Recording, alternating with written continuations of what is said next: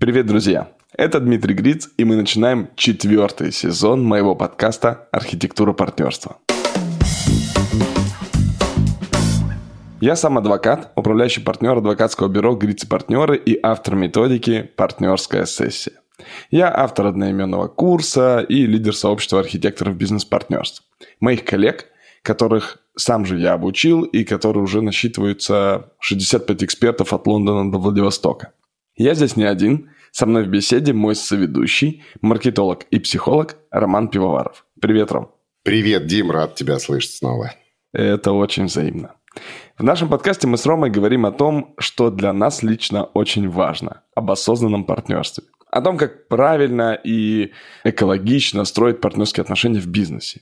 И четвертый сезон мы посвятим разным видам и типам партнерств разбору партнерств, в которых участники занимают особые роли. Итак, какой у нас план, Ром? Ну, а, мы набросали с тобой список вот этих вот возможных вариаций. Мы подумали о том, что, наверное, бизнес-партнерство между супругами – это такой особый случай, между другими родственниками, детьми, родителями, двоюродными, троюродными дядюшками.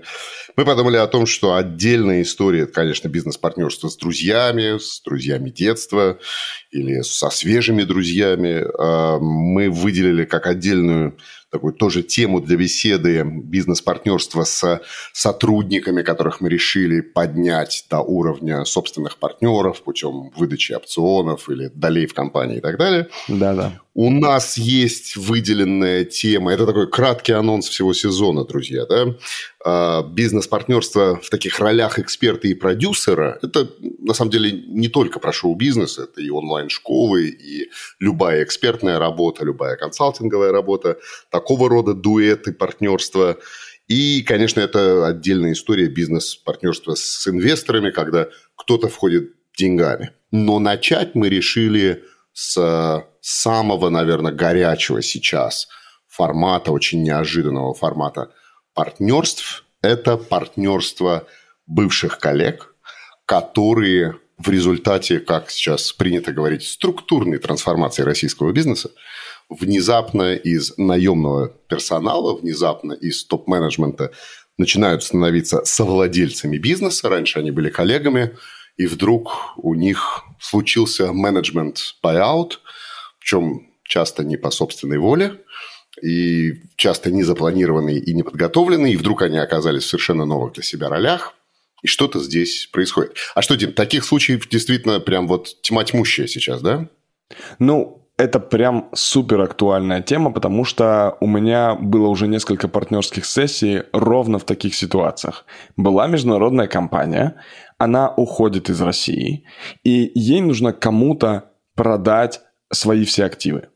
Первыми, кто становится наиболее подходящими кандидатами, это люди, которые локально здесь руководили э, вот этим чаптером, вот этим филиалом в России, российским представительством. И это, конечно же, российский топ-менеджмент. Естественно, бывают разные другие варианты. Бывает, что государство само определяет, э, кто хочет купить эту иностранную компанию, но большинство иностранных компаний действуют следующим образом. Они просто передают локальному менеджменту за какие-то символические или не очень символические деньги, обычно деньги в будущем. То есть они говорят, вот там, э, понимаем, что сейчас у вас нет денег, но вы когда заработаете, когда здесь все утихомирится, вы заплатите, пожалуйста. Также, конечно же, зарубежные наши предприниматели и бизнесмены, они все равно оставляют себе шанс на то, что они вернутся. И единственно возможный шанс, чтобы вернуться обратно обратно в владение этой компанией, это передать дружественному менеджменту, менеджмент поработает. Здесь важно, я поясню, что здесь нет сговора, что нет, мы обязательно вернемся. Но просто шанс оставить можно только в случае, если ты передаешь своим же людям, с которым ты там десяток лет уже работал и как-то взаимодействовал там из Дании или из э, Голландии, и обратно потом вернешься в эту компанию. И поэтому этому менеджменту продают. Но перед ним, перед этим менеджментом, когда вот эта группа людей становится теперь совладельцами, встают очень интересные задачи и проблемы взаимодействия друг с другом уже в новых ролях. И об этом мы и поговорим в нашем первом эпизоде. Слушай, ну да, это, мне кажется, действительно супер горячая история. Там же ведь получается так, что э, когда бывший владелец делает этот офер своим наемным сотрудникам – он же ведь делает его не всем. И я так понимаю, что часто эта история, когда он его, может быть, делает даже не самому главному там супертопу, а коллеги там вторых лиц и так далее. И там начинаются не только э, вопросы партнерства, но и вопросы каких-то коллизий бывших коллективов, да? Это супер интересно. Да, именно так. Дело в том, что бывшие владельцы дают предложения не самому яркому, не самому эффективному, а самому подходящему человеку, исходя из их цели. Эта цель может быть, а попридержи-ка ты компанию, мы придем через некоторое время. И может быть такой вариант. А может быть, а не развали-ка ты компанию. А может быть, а не урони-ка ты репутацию у нас здесь в России, хоть ты и бывший такой бренд, но тем не менее не развали, пожалуйста. И поэтому давайте, давайте мы просто передадим, эм, мы не хотим ее забирать обратно, но мы не хотим рискованного совладельца. Ну, в смысле, мы не хотим, чтобы управлял им какой-то очень, пускай эффективный, но рискованный человек, конечно, который может конечно. пойти на сделку с совестью и взять каких-то там клиентов странных или какие-то методами странными работать. Поэтому здесь важно как бы понимать, какая цель была у владельцев. И они передают Естественно, не всем. Они чаще всего идут переговоры там с одним или с двумя людьми, а тот уже там определяет, или, или они вместе в разговоре определяют, какие именно люди вот станут э, теми самыми совладельцами будущими. И это дальше очень интересно выливается в разговоре между, э, ну, внутри этой партнерской сессии, потому что вот тот человек, которому предложили, он считает себя главным. Он говорит, подожди, ну вообще эта сделка бы не была, если бы не я. А, ему говорят, да, дружище, ну это был разговор в марте, или там типа в мае, или вот в октябре. А сейчас-то все изменилось. И здесь как бы интересная очень история. Это первая штука. А вторая штука, то есть то, что не всем, э, не всем предлагают, и дальше вот этим новым владельцам нужно придумать какую-то программу мотивации для всех остальных. И как-то сделать, типа, мы равные. А второе и важное, что чаще всего это все равно иерархическая система. То есть до этого был SEO русский, были какие-то, какой-то топ-менеджмент, который подчинялся непосредственно SEO. Если они выходят теперь в совладельцы, ну, например, там было три, э, был президент, вице-президенты и еще там какие-то экспаты. Экспаты уехали, остались вот четыре человека. Вице-президенты, три, э, в смысле, три вице-президента и один президент. И они становятся теперь в одну линейку горизонталь.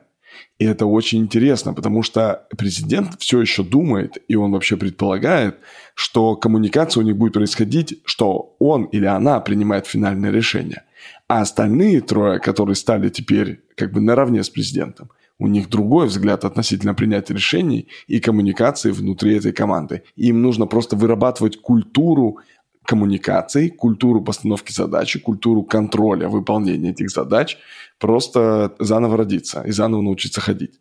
Да, при том, что наверняка очень часто, там даже на первых порах, э, сами должностные роли, ну там условно эти там три вице-президента, один там по финансам, второй там, не знаю, по кадрам, третий там еще почему-то, они, может быть, даже и остались. Именно. То есть просто на, на роли SEO плюс три зама еще наложилось другая совершенно роль, которая называется там э, соакционеры 25, 25, 25, 25. Именно так. И возникает вот этот конфликт разведения этих ролей. Вот мы сейчас в роли акционеров и совета акционеров принимаем решения, или мы сейчас в роли э, я твой заместитель по финансам и выполняю э, поручения. Там, да, и вот, вот, вот, видимо, возникает вот эта коллизия ролевых э, слоев, что ли, так сказать.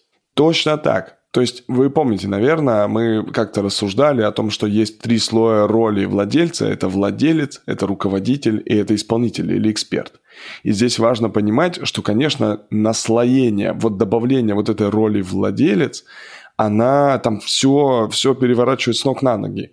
И нужно понимать, что делать. Нужно просто очень аккуратно расписать всю коммуникацию, которая происходит между теперь уже нынешними совладельцами, и обсудить, какие принципы помогают им как бы не поссориться и делать это эффективно. Потому что на самом деле до этого момента еще важная вещь, что там какие-нибудь датчане или голландцы или англичане или немцы были реально медиатором вот этих внутренних споров. То есть ребята сами говорят, мы раньше... К папе ходили, он разруливал, да? Да, на матершинном можно было вести коммуникацию, говорит, абсолютно так, мы спорили вообще в усмерть, и нам нравилось, что это такой какой-то спортивный бой, и мы, когда потом защищали то или иное бюджет там, или еще что-то перед акционерами, то нас как бы рассуживали, и мы такие с чувством спортивного уважения к оппоненту шли, там, бухали в бар, как бы, или еще что-то делали там на корпоративах. А теперь вот этого папы нету. Некому пойти и кому-то что-то доказать. И очень классную как-то фразу мне э, мой коллега по Яндексу сказал. Не страшно, что мы стали взрослыми. Страшно, что взрослые – это мы. Если подумать об этом, то это интересная мысль, что это топ-менеджмент, какими бы взрослыми и высокооплачиваемыми они не были, они теперь по-настоящему стали взрослыми, потому что никто, кроме них, не решит судьбу компании. И никто, кроме них, не может договориться. И нельзя пойти подоказывать одну позицию, подоказывать другую позицию. Э, ну, потому что навык доказывания позиции – это определенное классное умение, классный скилл. Но навык услышать позицию другого и взять на себя ответственность принять какое-то решение – это просто другое decision making, это другой скилл. И его теперь тоже нужно принимать. Да, что взрослые теперь мы, и что других взрослых нет. Да, вот нет, нет, нет, да. нет высшего взрослого. Ну, знаешь, как такая что-то грустная, э, грустный референс у меня сейчас. Есть такая фраза, что детство заканчивается не в определенном возрасте, а детство заканчивается тогда, когда уходят родители. Да, и даже если человеку 70, и вот там мама с папой им по 100, и они уходят, вот у него детство заканчивается в 70, да, потому что вот, вот большие взрослые а, ушли, да, и вот тогда он и остался тем самым единственным взрослым, да, и в каком-то смысле, ну, перекладывая эту грустную метафору, да, перекладывая на бизнес, вот как бы большие взрослые, которые начинали этот бизнес, принесли его в Россию, там, да, владеют, может быть, может быть, иллюзорными, но в сознании российского бренча владеют какими-то а, форматами мудрости, там, да, вот они ушли, и дети внезапно стали взрослыми, да, даже если им всем было по 60 лет. Там. Да, просто правила игры, правила игры изменились. Вот представьте, мы играли, не знаю, в футбол, и мы могли э, уметь, как Неймар, упасть красиво, э, как-то подставить ногу, даже не, не симулировать, а реально подставить ногу и реально упасть и на фол наткнуться. А теперь нам нужно периодически уметь на фол натыкаться и как-то профессионально играть. И периодически вставать над ситуацией и обсуждать ее. Поэтому еще один вопрос, который в этом партнерстве нужно обсуждать, это сценарии разрешения несогласия, конфликтных ситуаций, конфликтных, ну, конструктивных конфликтных ситуаций. И, и здесь нужно тоже детально прям поговорить о том, как мы будем действовать, когда мы будем вдруг не согласны. Туда же нужно обсудить а частота распределения дивидендов и что такое дивиденды, а останутся ли какие-то вот эти бюджеты, потому что в зависимости от культуры той страны, откуда была главная компания, по-разному рассматривались финансовые стратегии. Да? Была какая-то тайтовая финансовая стратегия, она скорее была консервативная, создавались много разных фондов, НЗ, тот, который прикрывает НЗ, еще один сверху НЗ фонд, ну и так далее. И были какие-то подушки безопасности.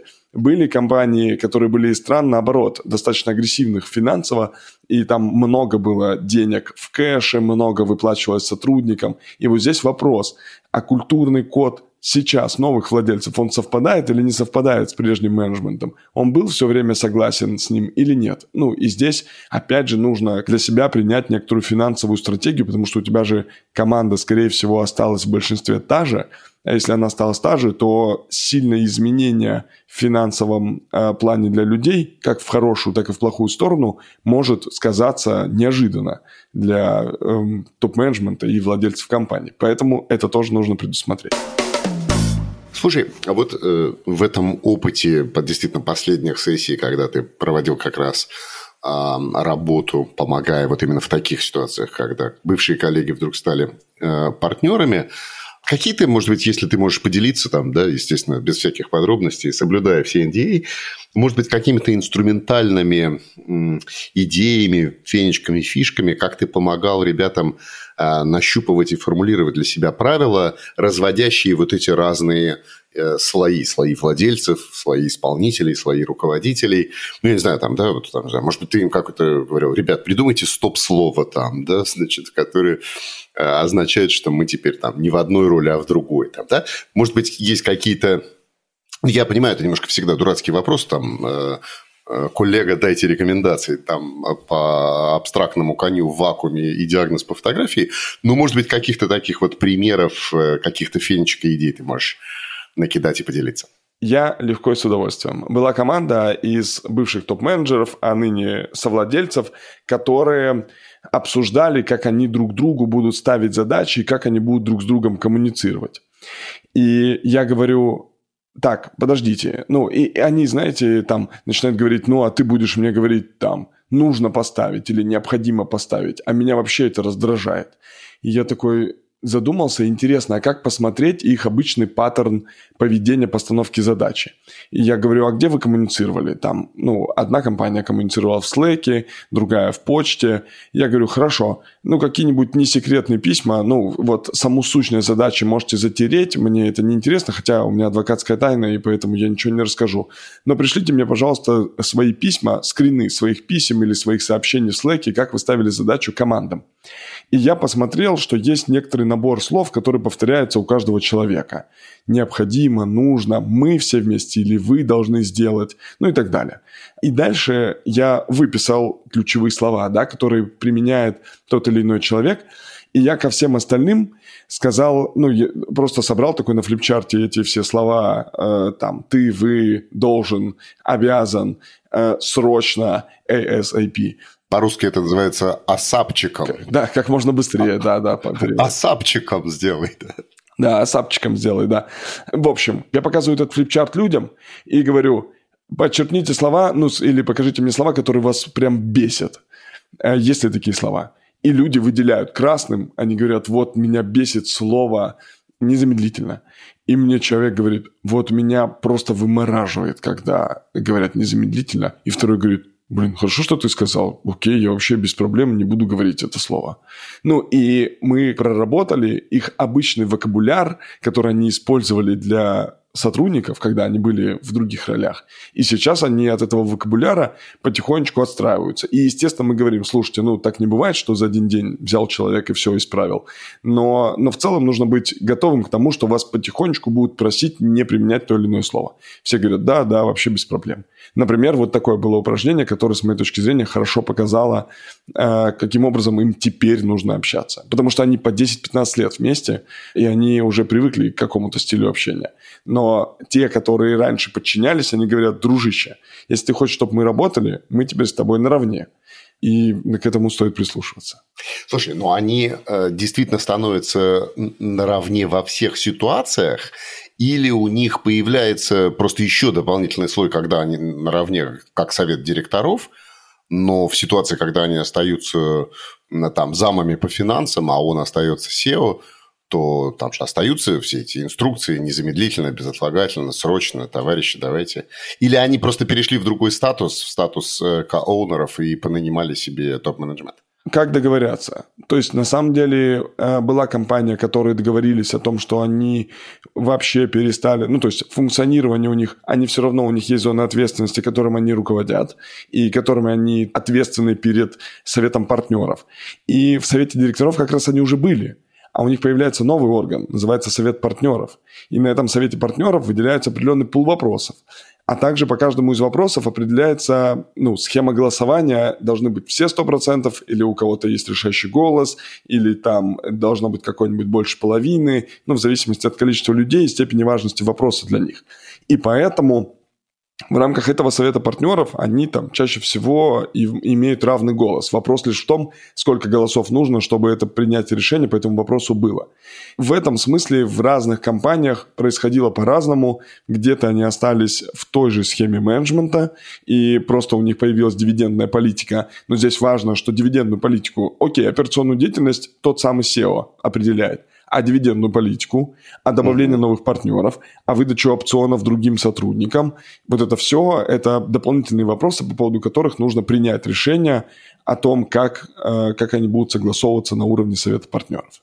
Да, и это уже, а... конечно, вопросы на уровне совета партнеров. Все это совсем другое, да. Да, конечно. А есть партнерства, которые перешли, ну, ушли от иерархии и перешли в горизонтальное взаимодействие. Как бы больно не было э, тому самому бывшему главному или главной. Но у меня вот было партнерство, где девушка была главной, до этого. И она говорит, мне прям нужно, мне нужно, чтобы вы почувствовали себя равными. Поэтому, говорит, скажите, какие атрибуты, ну, потому что все сотрудники все равно представляют, что вот SEO. Какие атрибуты и какие ритуалы мы сделаем в ближайшее время для того, чтобы сотрудники поняли, что теперь не я единственное главное, а нас теперь совет партнеров. И они тоже об этом договорились. Слушай, это, конечно, действительно, мне кажется, сейчас очень, очень такая горячая история, и у очень многих а, коллективов, очень многих команд, внезапно ставших партнерами, сейчас такая потребность перепрописать правила для разных своих ипостасей. Скажи, а вот э, в партнерских сессиях вот такая работа, она ну, занимает дольше времени или меньше времени, или это какая-то особый, это там, особый сложный случай, или просто ну, немножко по-другому, а так э, это, в общем, достаточно стандартная партнерская сессия? Знаешь, прелесть партнерских сессий в том, что я пока там почти за 200 сделанных партнерских сессий не нашел такой же партнерской сессии. И в этом, ну, конечно, меня это очень сильно наполняет, потому что это все время по-разному. Даже если у тебя та же конфигурация партнеров, типа супруги или вот бывшие коллеги, например, я нахожу постоянно какое-то новое, и это супер интересно. Я не могу сказать, что это какой-то очень тяжелый случай, просто это вот определенная конфигурация с определенными особенностями, с которыми нужно поработать. Потому что если это бывшие коллеги, которые ушли от бывшего работодателя, то они создают новую компанию, а здесь-то работодатель, ну, в смысле, они не уходили от работодателя, и поэтому компания та же, принципы те же, люди те же, если там большая команда под ними находится. И в этом смысле сильно перестроить, ну, это отдельная задача. Поэтому, да нет, я не могу сказать, что это очень тяжелый случай. Вполне себе работает и офлайн, и онлайн. Понятное дело, что сейчас люди многие уехали, и поэтому приходится делать онлайн. Просто онлайн требует большей сфокусированности самих партнеров, им сложнее, скорее, чем мне, потому что для того, чтобы тот же результат прийти, им нужно как бы много прорабатывать. Но это темы для отдельной беседы. Да, а мы, кстати, чуть-чуть говорили про онлайн и офлайн да, где-то да. в первых сезонах, так что, друзья, можете э, послушать и их тоже, если вы к нам присоединились, что называется, только на этой минуте. Слушай, ну да, 200 сессий, конечно, наверное, я зря сказал слово стандартная партнерская сессия, не бывает никаких стандартных, они все, они все действительно разные. Ты упомянул сейчас вскользь э, о партнерских сессиях с супругами. И это то, о чем мы как раз поговорим в следующем эпизоде. С большим удовольствием.